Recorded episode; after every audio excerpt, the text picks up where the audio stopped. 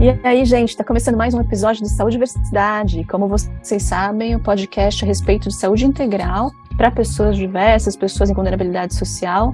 E eu estou aqui mais uma vez com a minha amiga Tainara Firmiano. Oi, Tainara. Oi, Vivi. Como é que você tá? Tô bem, tô animada para esse episódio que só tem pessoas queridíssimas. Nossa, eu tô aqui empolgadíssima, tô ansiosa para ouvir o episódio completo para saber como é que foi o papo. Quer adiantar um pouquinho pra gente? Olha só, a gente está no mês de junho, né? Então, mês do orgulho.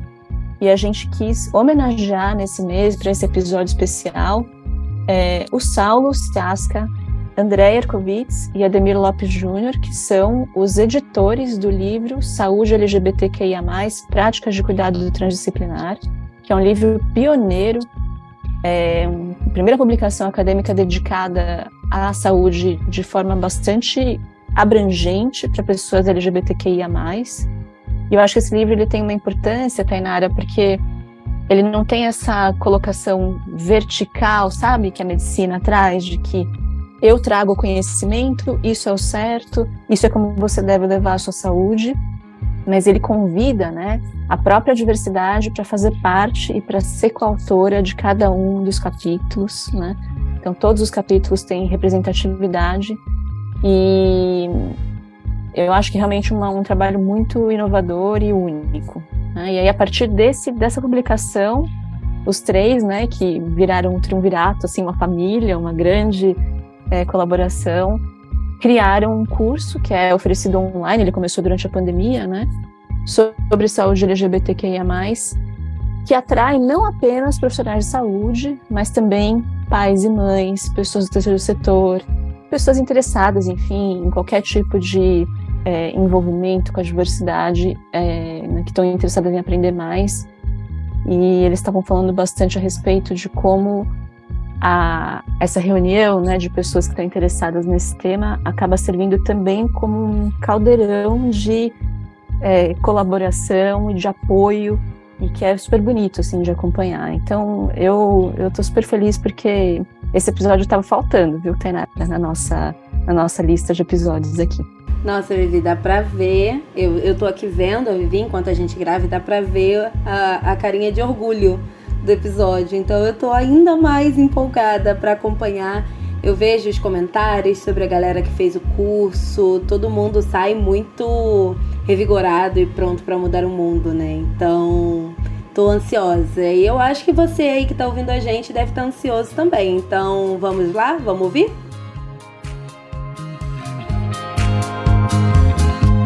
Que prazer ter todo mundo aqui. Ademir Lopes Júnior, André Erkovitz e Saulo Ciasca. Bem-vindos, bem-vinda, bem-vindes.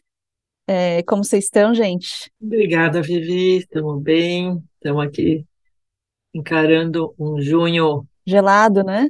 Com várias gelado, com várias comemorações em função do mês do orgulho LGBTQIA+, mas com algumas frustrações também, mas é isso, vamos levando. Pessoal, eu vou começar pedindo para cada um se apresentar rapidamente e aí a gente entra para a pauta do dia, que é falar sobre nosso orgulho, né? Sobre o orgulho de ter criado um livro incrível e um curso incrível. Vou pedir para a Andréia começar se apresentando. Eu sou André Erkovitz, sou pediatra, sou ebiatra, médica de adolescentes. Eu trabalho no Hospital Albert Einstein, onde eu dou aula também na faculdade e estou coordenando um grupo lá de, de inclusão de população LGBT. Estou né? no, no Espaço Transcender, eu estou no Espaço Transcender, que é um ambulatório de acompanhamento de crianças e adolescentes com vivências de variabilidade de gênero, trans, e junto com os meus colegas, parceiros, amigos, irmãos aqui, estão aí difundindo o ensino em saúde LGBT aí por onde a gente puder, depois da, do lançamento do livro e do nosso curso. Saulinho, Olá, Vivi. Olá, pessoal. Quero agradecer, né, o convite para a gente poder falar um pouco sobre esse livro, sobre esse curso, que é um, um grande motivo de orgulho para a gente. Eu sou médico psiquiatra, sou psicodramatista, tenho formação em teatro.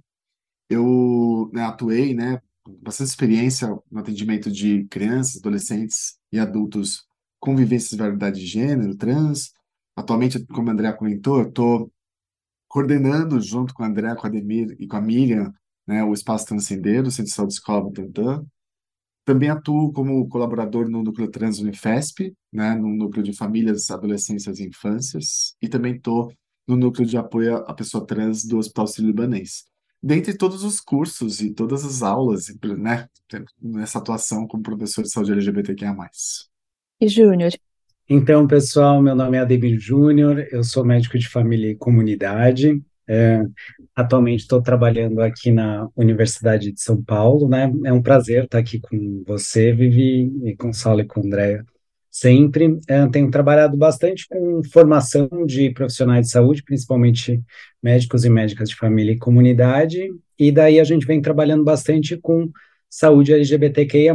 Então, estou como diretor no Centro de Saúde Escola, que é onde tem um espaço transcender, e uma série de outros projetos com esses dois aí que a gente vive de segunda a segunda-feira, das sete da manhã, às vezes acabando às onze da noite, meia-noite todos os dias, né? Então. É, eu conheço, eu conheço essa, essa parceria aí a longa data, mas acho que é super gostoso, né, a gente poder contar para quem está ouvindo como é que isso começou. Então, eu vou, acho que vou começar com o Saulo. Saulo, conta pra gente como é que foi a história do início aí dessa, dessa trajetória e da construção que vocês vêm fazendo juntos. Vivi, você sabe que né, essa história, eu espero contar da mesma forma que a gente contava no começo, porque a gente vai, vai contando e vai aumentando um ponto, né? Mas bom, como que foi, né? O que, que aconteceu? Tanto eu como a Ademir, como a Andrea, a, a gente já trabalhava como professores de saúde LGBTQIA+, nas suas, uh, nas suas instituições, né? Eu estava trabalhando dentro de uma universidade particular aqui em São Paulo. O Ademir também já tinha experiência com isso, o André também.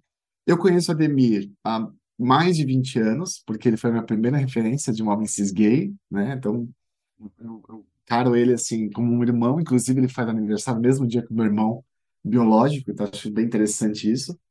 E eu já conheci o Ademir, né? E André acabei conhecendo através da Maju Giorgi, que é a presidenta de uma ONG, Mães pela Diversidade. E hum, o que, que aconteceu, né? Eu, tava, eu gosto de contar essa história porque assim, tinha teve um dia que eu estava dando aula para os alunos sobre saúde LGBT lá nessa universidade, e aí um aluno toda hora ficava questionando, mas qual é a referência bibliográfica disso? Qual é a referência bibliográfica disso? Qual é a referência? Eu cheguei tão, tão bravo em casa, assim, que coisa. Tudo que eu tenho que ensinar sobre esse tema, eu tenho que colocar ipsis litris todas as referências, porque, assim, mais fácil seria falar sobre qualquer outro tema em medicina, porque você não precisa provar isso que você está falando o tempo todo para esses alunos, né? E aí eu estava nesse papo com meu marido, o Rafael, e a mamãe falou, ué, escreve esse livro então. Eu falei, olha, escreve esse livro, me dá interessante. Aí eu liguei para André, e André, ah, né, joguei uma ideia aí de, vamos escrever um livro de saúde LGBTQIA+, aquele livro que a gente nunca leu, mas que a gente quer. Né? Então, aquela coisa que a gente nunca leu não existe, mas a gente quer um livro dessa forma. E o pior de tudo, Vivi, é que André topou. Você quer continuar, André? Depois a gente acabou chamando a Ademir, né? Mas André topou. Então, aí eu topei, fui, combinamos um dia lá na casa do Saulo para começar a fazer um sumário, tentar começar a, a a, a fertilizar direito esse, esse bebezinho, né? A, a, começar a ter ideias. E a gente foi montando e foi escrevendo. A gente falava, não, acho que tá legal, mas não sei, falta alguma coisa. A gente pensou, não, talvez falte mais um olhar. Era um fim de semana. Eu estava lá na casa dele. Falou, já sei, vou ligar para o Ademir. E eu e o Júnior fizemos um curso juntos, né, que era um curso que o Saulo coordenava, então eu até sabia quem era, mas assim, de amigo de curso. E aí ligamos para ele, falamos: Você está ocupado? Ele falou: Não, por quê? Vem aqui. Vivi, a gente não contou para que que era. E ele foi. Aí ele chegou lá, a gente falou: Então, nós estamos pensando aqui em escrever um livro, estamos com um sumário aqui, a gente estava querendo um outro olhar. Topa entrar? E ele topou. Continua você, Ju. Não, daí assim, daí a proposta inicial do livro, me corrijam, meninos, e por isso, assim, a proposta era, a proposta era a gente, uh, né, que eles tinham colocado, de fazer alguns capítulos por especialidades, pensando da gente falar das competências de cada uma das especialidades. E só que daí, assim, na conversa, que a gente começou a perceber que tem um monte de coisa que é comum a todas essas especialidades. E daí a gente procurou começar a pensar e daí desmontou e reconstruiu toda a estrutura do livro, os três juntos, assim. Né?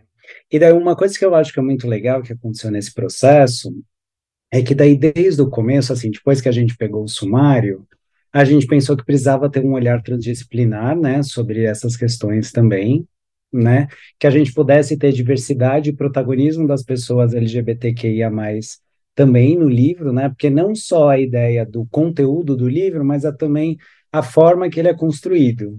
E depois também, como eu, Saulo e André, a gente é um pouco obsessivo, daí o que aconteceu foi que os três revisaram todos os capítulos juntos, assim, né? Palavra Isso por palavra, né?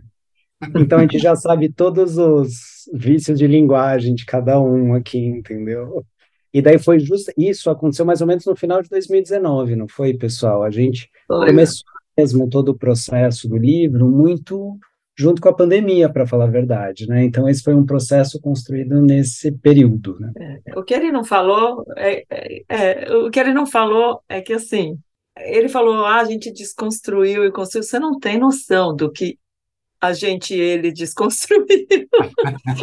ele mudou completamente, foi maravilhoso a nossa visão.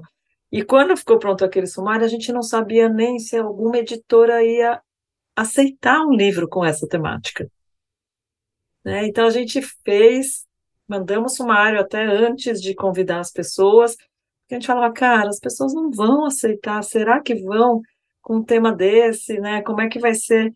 E a primeira editora que a gente mandou, né, que foi a Manoli, eles aceitaram, gostaram, até entusiasmados, né? A única coisa é que eles limitaram a um número X de páginas, como toda editora faz, e esse foi um outro problema nosso, né? Porque quando você começa a falar o que não foi falado ainda, você começa a escrever o que não foi escrito ainda, a coisa vai longe, né? E aí, esse era um pouco a minha posição, porque sim, né, de ficar. Né, todos nós fazemos tudo junto, mas eu era mais preocupada. Gente, vai ultrapassar, vai ultrapassar o número de páginas, eles vão vetar, né? Então sempre fica essa coisa quando a gente fala dessa temática, de que em algum lugar alguém vai achar um problema e vai te podar, né? A gente queria bastante, né, pensar assim, tá, como que a gente faz um livro com um máximo, com todo o potencial científico possível, porque a gente quer um livro com evidências. Então, tudo que a gente vai falar, a gente vai por evidência, né? Que eu estava bem imbuído daqueles aluninhos, né? Vamos lá, agora vai ter evidência para tudo também.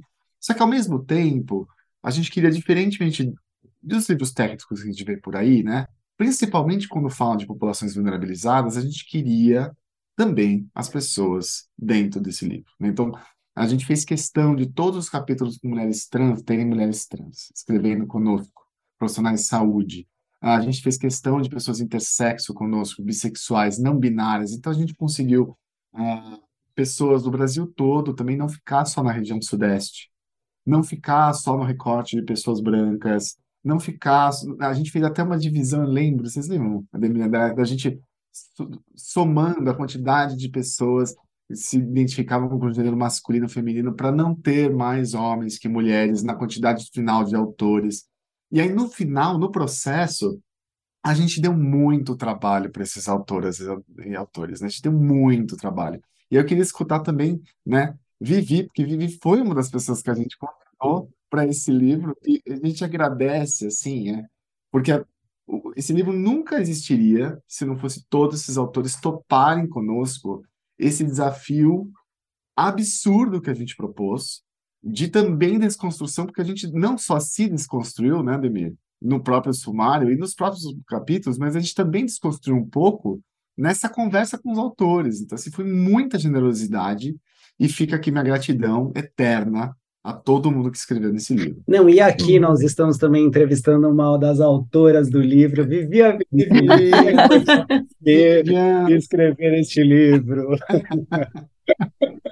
Gente, eu participei da escrita de um dos artigos que fala, de um dos capítulos que fala sobre ética, né, em aspectos da saúde LGBTQIA+, é, junto com o Mário, e foi um prazer, na verdade, participar da, da, da escrita, eu tenho muito orgulho, e houve realmente uma, um aspecto muito diferente na escrita desse capítulo comparado com qualquer outra coisa que eu tenha escrito na minha vida, né, que foi o cuidado dos editores.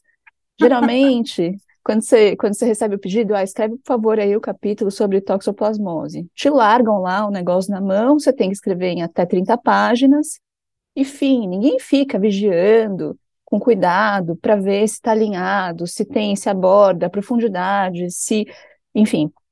A gente está acostumado a escrever de uma forma bem livre, e foi muito diferente realmente com o livro Saúde LGBTQIA+, Práticas de Cuidado Transdisciplinar, é, porque de fato a gente recebeu um feedback que acho que a gente não estava esperando, né?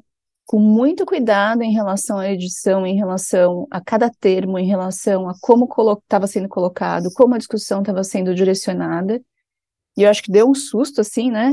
De, na, na, primeira, na primeira leitura do, do, do feedback, porque a gente, né, ainda mais na medicina, absolutamente arrogante, acostumado a mandar e desmandar, né? Isso, esse aspecto, junto com a participação das pessoas, a representatividade das pessoas, foi o que fez o livro ser tão especial, na minha opinião, né? Ele ter sido feito com um cuidado genuíno, não só para entregar um pacote de papel, não só para é, cumprir com prazo, mas para cumprir com uma responsabilidade, com um compromisso que eu acho que vocês sentiam que vocês tinham quando vocês assumiram essa tarefa, né? A gente sabe o quanto, o Saulo já falou, o quanto a gente foi chato, né? E, e até assim, às vezes a gente tinha medo de estar sendo antiético, porque a gente estava mexendo em textos que não eram de nossa autoria, né? Mas a gente tinha, além de, da, da importância de trazer um conteúdo com evidência, mas também ao mesmo tempo com a vivência das pessoas, a gente tinha é, que tomar um cuidado de não ficar uma colcha de retalhos, porque a gente teve 140 autores no livro, cada um escrevendo da sua forma, da, das suas vivências, sem saber o que o outro escreveu, então todo mundo começava explicando o que era LGBT, por exemplo. A gente fala, não, isso está explicado no começo do livro, não precisa ter isso aqui.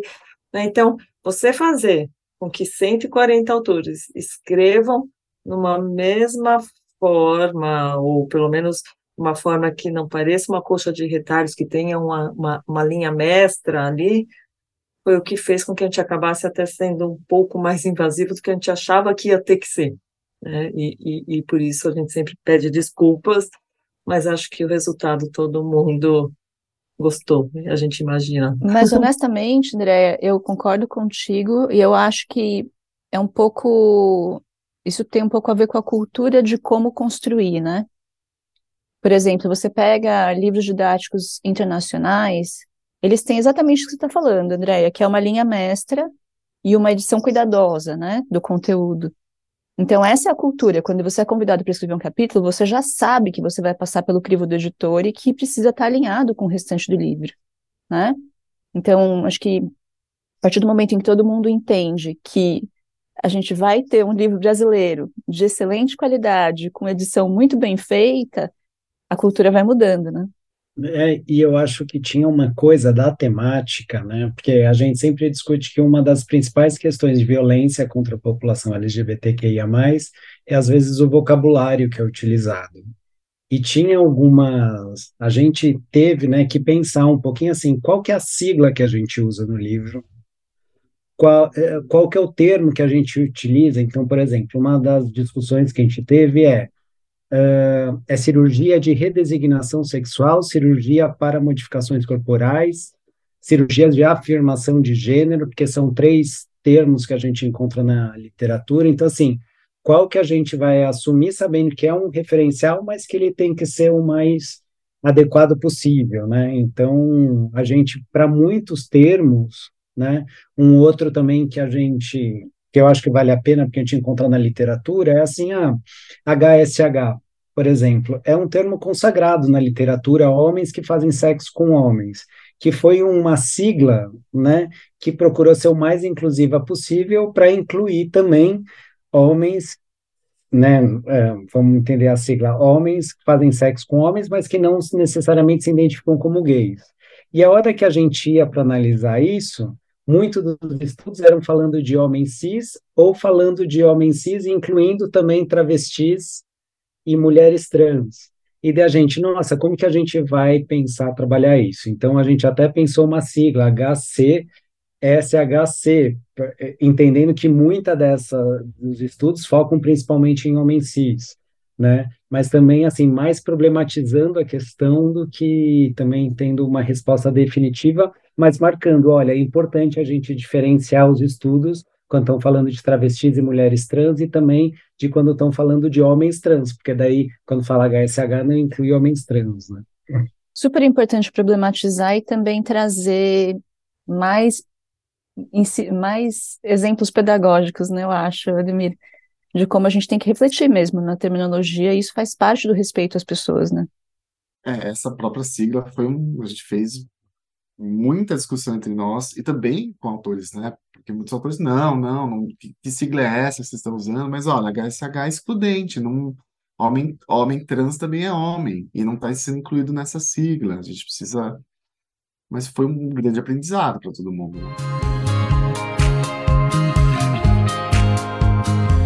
E aí me contem como é que foi ao longo do caminho, né? Ver que estava ficando pronto. Eu sei que foi uma trabalheira assim absurda. Vocês passavam não sei quantos dias por semana, né, à noite revisando e tal, o ano inteiro. E enxergar que ele estava sendo construído, que os capítulos foram se somando. Como que foi o processo para vocês? A gente no meio do processo todo, Vivi, também passou por uma pandemia. né? Então, processo todo aconteceu durante a pandemia da Covid-19. E a gente teve, uh, infelizmente, né, acho que é importante colocar aqui, tiveram pessoas que faleceram no meio da escrita desse livro. Tiveram pessoas que a gente convidou, que escreveram uma parte, mas não conseguiram, a gente de repente sumia, a gente não sabia o que estava acontecendo, também tá, cobramos, não cobramos, cadê o capítulo, nananã, e a pessoa faleceu. Uh, e, e, muita gente, né, também. Imagina só o processo de você fazer um livro desse, que é um livro que as pessoas não têm muita referência sobre saúde LGBTQIA+, ou seja, próprio, os próprios conceitos eles precisam ser muito negociados, com muito cuidado, e ao mesmo tempo as pessoas em um estado de sofrimento, muitas vezes no burnout. Então, a, gente passou por muitas questões relacionadas a autores e nossas também, né, de como é que foi para a, a fazer um trabalho desse, que já é bastante exaustivo, no meio de um processo aí social, que é uma pandemia. Então, a gente, por outro lado, também ajudou no sentido de que a gente tinha que ficar em casa escrevendo grande parte do tempo, né? Mas é, eu acho que mais atrapalhou do que ajudou. É, eu ia comentar isso. Eu acho que mais atrapalhou do que ajudou. Por outro lado, eu particularmente acho eu via meus amigos médicos tendo burnouts e depressões por conta do que eles viam das vivências, porque muitas vezes não era com a gente, né, na pandemia, mas nós médicos ficamos expostos a muitas histórias tristes, que aos poucos foram minando a nossa saúde mental. E, para mim, hoje, olhando, eu acho que a escrita desse livro manteve a minha sanidade mental eu consegui ter um foco em alguma coisa que não era pensar em Covid-19 o tempo todo. Né? É, é, eu acho que foi uma construção também que a gente conseguiu se afundar ali, até como, deixa eu pensar em outra coisa um pouquinho, a gente trabalhava o tempo que tinha que trabalhar, atendia, via toda a dificuldade que estava tendo, chegava aqui, cada um na sua casa, porque a gente não podia se encontrar fisicamente, e a gente ficava na frente do computador horas, a gente chegou a ficar 14 horas de fim de semana revisando texto e se falando que nossos maridos, meus filhos traziam comida para mim na frente do computador. Quantas vezes a gente não não fez reunião, almoçando, jantando, porque a gente queria, precisava acabar com isso, é, acabar no sentido bom, né, finalizar o nosso nosso projeto E claro que a gente acabou atrasando um pouco, porque é isso, estava todo mundo envolvido em outras coisas, e a gente tinha pressão da editora também para a gente entregar, então foi, foi tudo. Você falou, como é que foi quando vocês foram vendo ficar pronto? Eu não sei, meninos, que vocês, mas assim. A gente assim, ah, que bom, mandei mais um capítulo, mandei mais um capítulo, mas eu não tinha a concepção exata do que estava saindo. E aí um dia ele nasceu, com capa, com cores, com os nomes de todo mundo deu um medinho assim de, de, de não ser aceito? Fala, gente, trabalhei pra tanto para, sei lá, se alguém vai querer comprar, se alguém vai se interessar, como é que foi? Não, acho que a gente não pode esquecer que além da pandemia da Covid, a gente estava num momento político no Brasil nada favorável para as temáticas LGBTQIA+. Então a gente até brincava às vezes que a hora que tiver uma fogueira para o governo que estava, talvez esse fosse um dos primeiros livros que, que orgulho! Imagina! É, ia ser ótimo, né? Propaganda ia ser perfeita do livro. E a gente tinha medo de ser também criticado pela, pelo ativismo também, né? Pelo, né? Por isso, né, também a gente tomou muito cuidado com linguagem, respeito e representatividade. A gente não sabia como ia ser a receptividade de tanto da, das pessoas, da situação política que estava acontecendo e das pessoas que não queriam ouvir falar sobre esse tema, como das pessoas que estão envolvidas no tema, o quanto que elas iam se sentir, se sentir respeitadas por nós, da forma que a gente estava escrevendo, né, ou, ou, como a gente falou, né, três pessoas que têm um privilégio né, social e, e é, Sim. médico branco, né? Médico, uma situação branco, de muito privilégio mesmo. É, então a gente tinha essa insegurança de todos os lados. Uhum. E, e, também a gente não. Acho que uma coisa que a gente fez nesse livro, que foi bem interessante, foi uh, a gente se. A gente pensou. Aquilo faz parte da saúde LGBTQ+. De alguma forma, aquilo está dentro da vivência de uma pessoa gay, lésbica, bissexual, então a gente vai colocar nesse livro. Não importa se tem tabu ou não, não importa. Então, se você for ler o livro do começo ao fim. Eu sei que tem gente que leu do começo ao fim, mas a maioria não faz isso. Mas, gente, para quem está escutando e tem o livro e só leu algumas partes, tenha certeza que a gente tem, colocou pérolas lá, né, dentro desse livro. Você fala, meu Deus, eu não acredito que eles escreveram sobre isso. Por exemplo, já o que a gente colocou no livro que foi importante foi Existem pessoas LGBTQ+, que têm práticas sexuais diversas, né? E que podem ter práticas sexuais, por exemplo, assim como pessoas heteros cis, né, mas a gente está falando das LGBT aqui, podem ter prática com urina, pode ter prática com, né, caque, sêmen no corpo.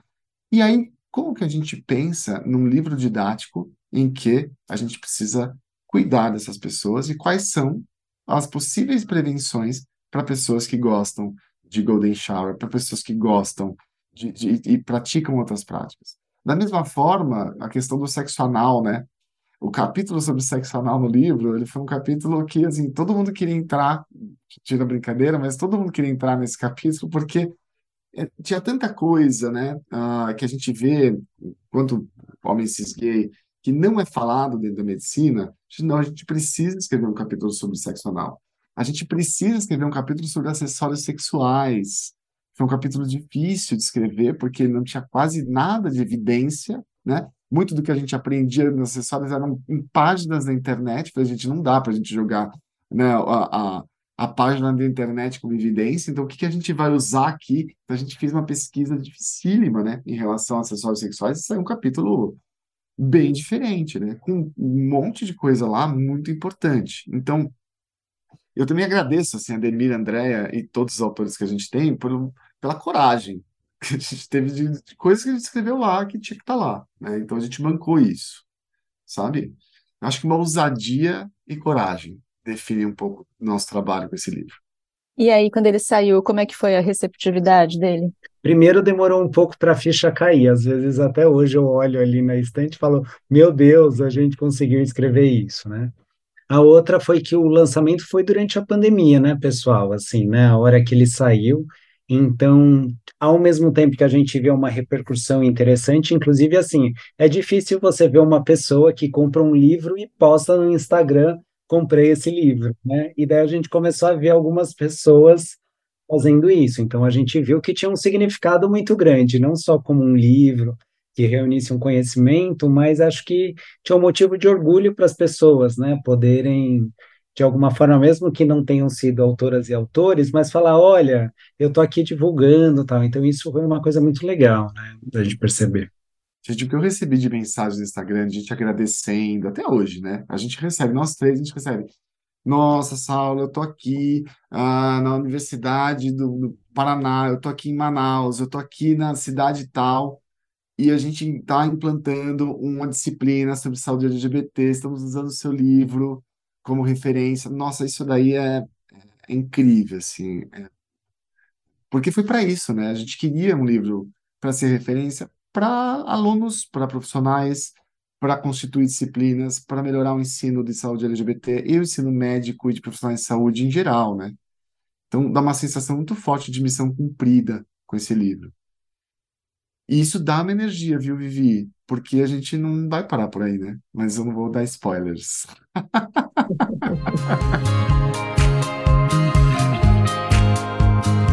E aí, logo depois que o livro foi lançado, é, tivemos mais, mais novidades aí pelo caminho para o trio, não foi? Como é que como é que foi acontecendo aí a história do curso? Um filho novo que nasceu logo depois do, do primeiro filho, como é que foi isso? As ideias loucas sempre saem do Saulo, tá? então a questão é, por que não um curso nos mesmos moldes que o livro? Por que não a gente chamar também um monte de gente, né? Nesse curso a gente tem quase 50 pessoas convidadas, né? que escreveram o livro, e outras pessoas que a gente conhece também. E a gente faz questão de, nesse curso, colocar muito dessas vivências que a gente quis inovar quando a gente colocou no livro. Por exemplo, uma mesa sobre lideranças religiosas para poder discutir sobre o acolhimento da diversidade sexual e de gênero em cada doutrina, em cada religião. Então, a gente fez isso no livro, e a gente faz isso no curso. E o curso é muito interessante, né? Um momento do curso que juntar a gente, uma pastora evangélica, com um rabino, com um padre, com uma candomblessista, né? Uma mãe de santo, um monge budista, para conversar sobre questões LGBTQIA+, é muito inspirador. E a gente entende, né, que religiosidade faz parte da saúde, faz parte como fator de proteção para um monte de questões, ao mesmo tempo que pode ser o fator de violência né, nessa população. E, e, acho que tem uma coisa que, assim, tem acontecido muito no curso, não era uma coisa que a gente tinha esperado, mas que felizmente que está acontecendo, porque, assim, desde o começo do curso, a gente entende que era uma coisa que poderia ser pra, voltado para a formação de profissionais de saúde, mas que a gente também achava importante incluir as pessoas trans, que em geral uh, são muito vulnerabilizadas, né? As famílias também, famílias de pessoas LGBTQIA+, então a gente sempre teve bolsas aí para a população trans e diversidade. E o que tem acontecido no curso é que o próprio curso acaba sendo um espaço de troca de experiências entre as pessoas, onde elas relatam vivências delas. Então, assim, o curso, além da questão, digamos, de conhecimento, as pessoas acabam tendo uma vivência durante aí os oito meses, mais ou menos, de curso que a gente faz, onde elas falam, nossa, eu, eu consigo ver as coisas com outro olhar agora, né? E acaba sendo um espaço de prática de acolhimento mesmo entre as pessoas do grupo. Então, né, isso tem sido um produto muito interessante, né, André e Saulo, assim, que a gente tem percebido. Sim, e, e, e outra coisa interessante, acho que isso que você falou é importantíssimo. Acho que tem mais duas coisas, assim. Uma, a rede de apoio que se forma nessas turmas é algo incrível.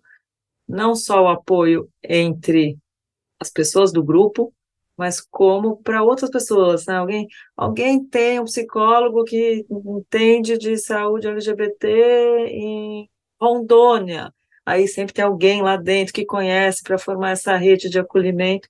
Isso é muito legal. E uma outra coisa que me chama atenção é que no decorrer do curso, nós estamos na terceira edição, né, agora do curso, terceiro ano seguido, cada vez mais, isso é um grande objetivo meu como uma mulher cis hétero, né, eu sempre comento que é, a gente tem pouca gente de fora da bolha LGBT que se interessa pelos cuidados da população LGBT. É, eu sou mulher cis hétero, mas eu tenho dois filhos LGBT, então é uma, inclusive, é, eu tenho algo que me trouxe a isso. Mas cada vez mais no decorrer do curso, a gente está vendo pessoas fora dessa bolha procurando o conhecimento nessa temática. Então, acho que isso é algo que a gente buscou e que a gente deseja e que está acontecendo também. Esse aspecto que a André comentou agora é um grande desafio para a gente no Instituto como um todo, né? Então, o Salademir e Andréia são os diretores de ensino do Instituto de Saúde e Diversidade, minha gente. É, e aí o Instituto como um todo, acho que sofre, né, a gente vem se preocupando muito com esse, com esse ponto, Andréia. A gente funciona bastante dentro de rede social e dentro dos algoritmos, né? E isso, no fim, acaba sendo uma desvantagem, na minha opinião, porque você é levado para os ouvidos de quem já está interessado no teu, na tua temática, né? De quem já é convertido, de quem já entende, já tem, já faz parte desse universo. E quem está fora da bolha não vai virar seguidor de sua diversidade, não vai, em geral, né, comprar o livro, não vai se matricular no curso, né? Como que a gente consegue, vocês acham, né? Que, que, que tipo de intervenção a gente pode, como sociedade, fazer para conseguir levar mensagens importantes para quem realmente está precisando ouvir? Olha, eu tenho um grande amigo, uma pessoa que eu, que eu respeito muito, que ele traz uma metáfora dos pistaches. E acontece que ele está aqui com a gente. Ademir, você pode, por favor? Não, é, é, eu, eu tenho a impressão, Vivi, que assim, apesar de a gente estar tá conseguindo isso que a Andrea comentou, eu acho que o curso tem sido um lugar da gente fortalecer o grupo de pessoas e instrumentalizá-las, né? Por que, que o Saulo está brincando dos pistaches? Porque eu sempre falo que qualquer processo de mudança, né, é igual a você comer pistaches. Você começa a comer pistaches por hoje, por aqueles que já estão abertos. Depois você vai e tem aqueles pistaches que são mais ou menos abertos, que daí você come, e tem alguns que talvez você demore para comer, né, porque ele é mais difícil de abrir. Se a gente for pensar um processo de mudança, muitas vezes o que a gente precisa fazer é começar por fortalecer a rede desses pistaches uh, abertos, né, que já estão sensibilizados para isso. Depois a gente consegue se fortalecer, pegando os pistaches um pouquinho mais abertos, e com isso a gente vai conseguindo fazer uma mudança. Eu acho que atingir essas outras pessoas, nesse último final de semana, a gente teve uma, uma atividade foi muito legal, que foi assim, lidando com uma situação de LGBTfobia e como você responde a isso e marca a questão de LGBTfobia e o combate a isso de uma forma não violenta, né? E eu acho que a hora que a gente de alguma forma treina as pessoas, faz elas pensarem sobre isso, cada uma no seu lugar, quando tiver uma situação de LGBTfobia, vai ter que lidar com isso. E muitas vezes a LGBTfobia é ignorância. Então, você saber que a pessoa ali, ela desconhece alguma coisa e saber como explicar e saber do lugar que ela está falando, às vezes a gente consegue ir permeando essas outras áreas de alguma forma. Uma explicação empática, né, Ademir? Tentar, tentar entender de onde vem o desconhecimento, para conseguir explicar direito, né, de uma forma que você é compreendido também. É, ou então muitas vezes que a gente fala, assim, mesmo uma situação de LGBTfobia, às vezes, que tem um filho saindo do armário de uma família e os pais não estão compreendendo isso. A situação LGBTfóbica. Mas se a gente não entende que os pais também estão saindo do armário e que esse é um processo difícil para eles, às vezes a gente não consegue conversar com eles, né? Então, acho que é, o curso acho que ajuda muito nesse sentido. Bom, aí acho que agora eu queria ouvir de vocês o que que dá orgulho para cada um de vocês três, já que a gente está no mês de junho, né? E que a gente está falando tanto sobre isso. Conta para mim, Andréia, do que que você tem orgulho hoje, quando você para e pensa e olha aí para essa trajetória? Eu tenho orgulho de, de ver onde a gente está e saber que a gente não parou ainda.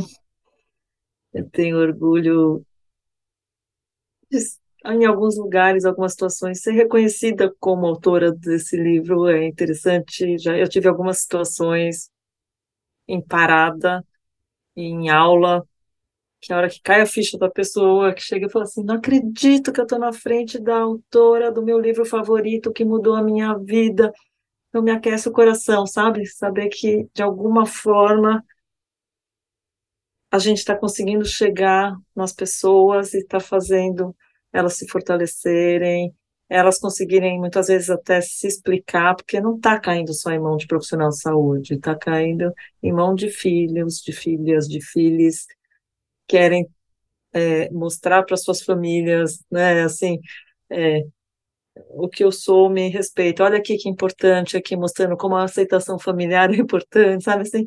Então, assim, eu tenho realmente muito orgulho do que a gente fez. Tenho muito orgulho de estar com esses dois caras que são muito feras, que eu realmente hoje tenho como família que é uma família boa, porque a gente não briga. Família de escolha. Família de escolha. É, e, e, e muito orgulho de ver meus filhos com muito orgulho de mim também. É muito gostoso isso, essa troca, assim. Júnior.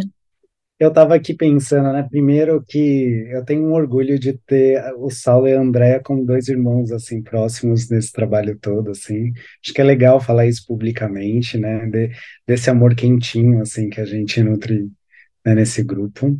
Mas eu estava pensando, quando eu estava na graduação, eu tinha muito medo de falar que eu era gay no futuro e, de repente, não ter pacientes vindo no meu consultório, né? Assim, aquelas noias que a gente tem quando a gente ainda está saindo do armário. E é muito louco isso, porque a gente, né, nós três somos médicos e, e somos muito reconhecidos justamente pela questão LGBT, né? Então eu tenho muito orgulho disso, né, de ter pego uma, uma coisa, né, que vai acontecendo ao longo da nossa vida e que você não espera, né, porque ninguém espera ser LGBT quando antes de se perceber como LGBT, e hoje em dia, assim, tenho muito orgulho de ser viado, viadinho, bicha, né? Assim, poder falar isso com tranquilidade para todo mundo, né? Mais do que com tranquilidade, né, Ademir? Com orgulho. Eu acho orgulho. que é isso. Você, as, as, pessoas mostram, né? Tiram foto com o livro que acabou de comprar e postam no Instagram, porque o conteúdo do livro não é histologia, nem fisiologia, nem anatomia, né? O conteúdo do livro é uma coisa absolutamente relevante e que foi silenciada e que ela, ela, ela quer mostrar, agora ela quer ter orgulho, ela quer realmente é, fazer com que a bandeira seja colorida e não escondida, né? Então acho que é por isso, isso e é isso que está falando também, né? A gente transformou aí é, o limão em limonada, mas sim, caipirinha de primeira, né? Não foi nem só limonada. Saulo. Ah, então, né? Eu vou, vou jogar um pouco mais de amor nesse, nesse, nessa conversa, porque é isso. Eu falei do, que a Andrea acreditou, né, quando eu joguei a ideia para ela, mas eu, eu, dentro desse processo de estresse de minorias, né, a gente explica muito isso, estresse de minorias tal. Eu sempre fui muito ansioso, muito inseguro sobre, putz, será que vai dar certo? Será que não vai? Nananana. E assim, uh, ver um projeto que, que que dentro da cabeça era enorme. Quando ele começou a sair, nascer, era maior ainda, né? Ganhar vida. E não só ganhar vida, mas uh, mudar a vida das pessoas que estão lá, e as pessoas falarem isso pra gente, né? Elas agradecerem. Nossa, dá uma sensação muito, muito gostosa de reconhecimento e de orgulho. Eu acho que eh, eu sempre fui muito nerd, passei a minha adolescência inteira estudando, porque eu acreditava que eu não ia ser feliz do ponto de vista amoroso e eu tinha que ser muito bom do ponto de vista profissional, porque eu achava que o fato de ser gay me colocava como inferior a todo mundo e eu não ia ter coragem de, de falar isso para ninguém, veja só, eu não ia ter coragem de falar isso para ninguém. e agora a gente não só fala para todo mundo, mas trabalha com isso, mas não só com isso. Eu acho que também fica a ideia de, nossa, se a gente fez isso, imagina só o que dá para fazer. Então, para mim, orgulho vem também com mais fogo, assim, né? De, de mais vontade de dá para fazer muito mais, né? Nós somos professores, a gente gosta de ser escutado, porque a gente estuda para caramba e a gente fica imaginando, nossa, se as pessoas soubessem isso que eu sei sobre questões de orientação sexual, identidade de gênero, talvez elas tivessem menos violência, menos ódio. Então a gente vai construindo um projeto de mundo melhor para todo mundo. Então, assim, Se a gente consegue pelo menos com uma migalhinha disso, já dá muito orgulho e bora, porque tem mais projeto, muito mais. E, e, e agradeço, né, e a gente agradece, porque assim, tem a André Ademir para topar, Vivi, para topar esses projetos malucos. Obrigado. Então contem para mim, gente, o que, que é o espaço transcender que vocês começaram a falar na abertura? É um espaço que tem, tem alguns objetivos, um espaço formado por uma equipe multi é, para acolhimento de crianças, adolescentes, com vivências de variabilidade de gênero e trans e suas famílias. E a gente surgiu com, com a percepção de que falta espaço para isso. Tem muita gente em fila de espera dos poucos ambulatórios que existem no, no Brasil e que tinha mais gente precisando ser acolhida e a gente construiu, né, montamos com todo mundo, foi uma construção de muitas mãos juntas para que ficasse um ambiente bem legal, com diversos olhares, muito profissional, para um acolhimento bem integral mesmo, mas com um diferencial também, como a gente está aqui falando desde o começo, de ensino. A gente quer fazer como que uma extensão do curso, mas não só para alunos do curso, a gente acha que conhecimento não tem que ficar só com a gente. A gente acredita que a gente precisa divulgar, ensinar, espalhar, porque só com muita gente sabendo lidar bem com a população trans é que vão diminuir todas as, as violências e, e situações que não deveriam acontecer nos ambientes de saúde, mas que acontecem ainda, né? E vocês estão recebendo alunos já?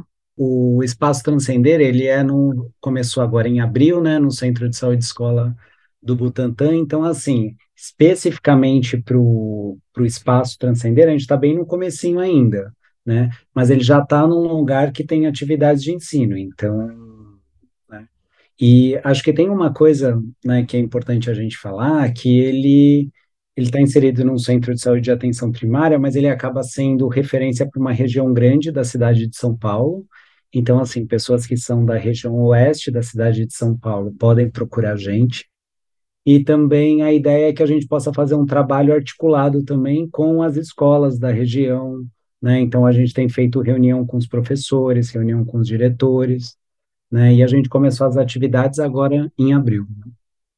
Parabéns, gente. Muito lindo. Acho que a gente está chegando no finalzinho. Queria saber se vocês têm alguma mensagem final é, acho que uma mensagem que ficou muito bonita aqui, que todo mundo falou, foi essa, foi esse, esse encerramento aí do orgulho, né? E todo mundo falou que tem orgulho do curso, orgulho do livro, orgulho de estar junto. É, eu também tenho muito orgulho de estar próxima de vocês.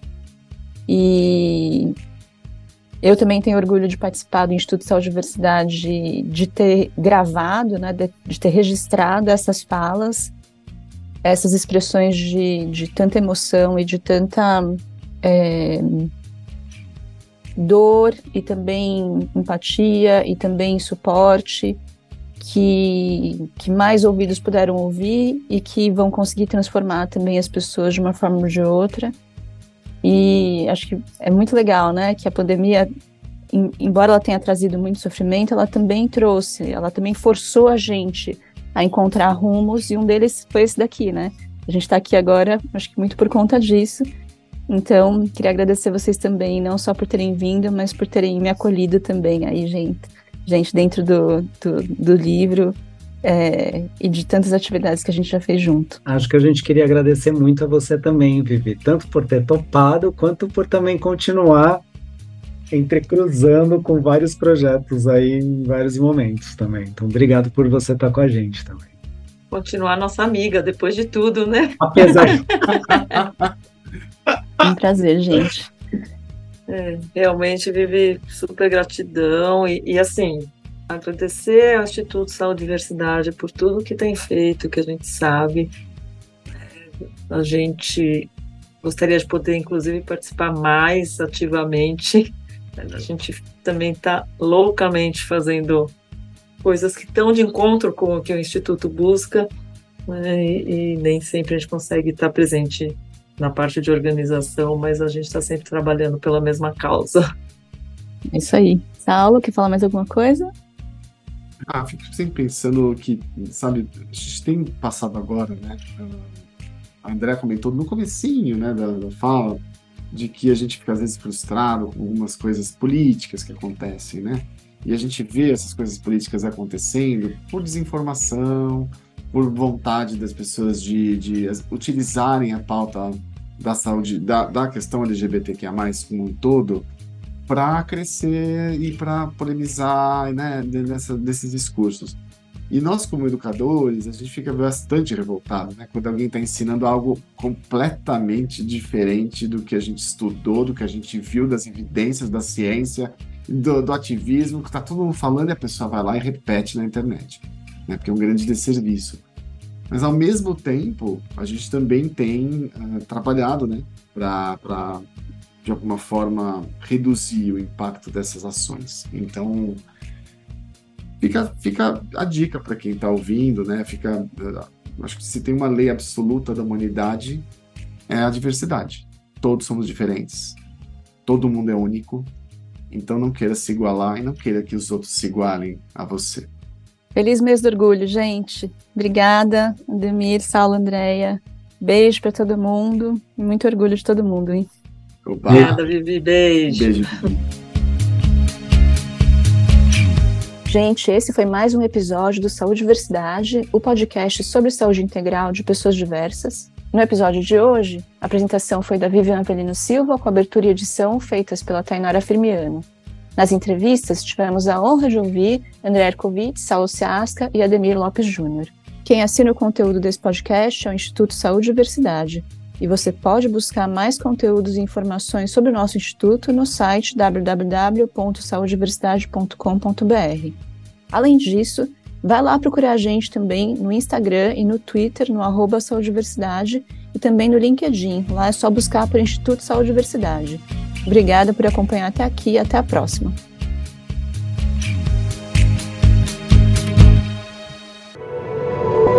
Este podcast faz parte do movimento LGBT Podcasters. Conheça outros podcasts através da hashtag LGBT Podcasters ou do site www.lgbtpodcasters.com.br.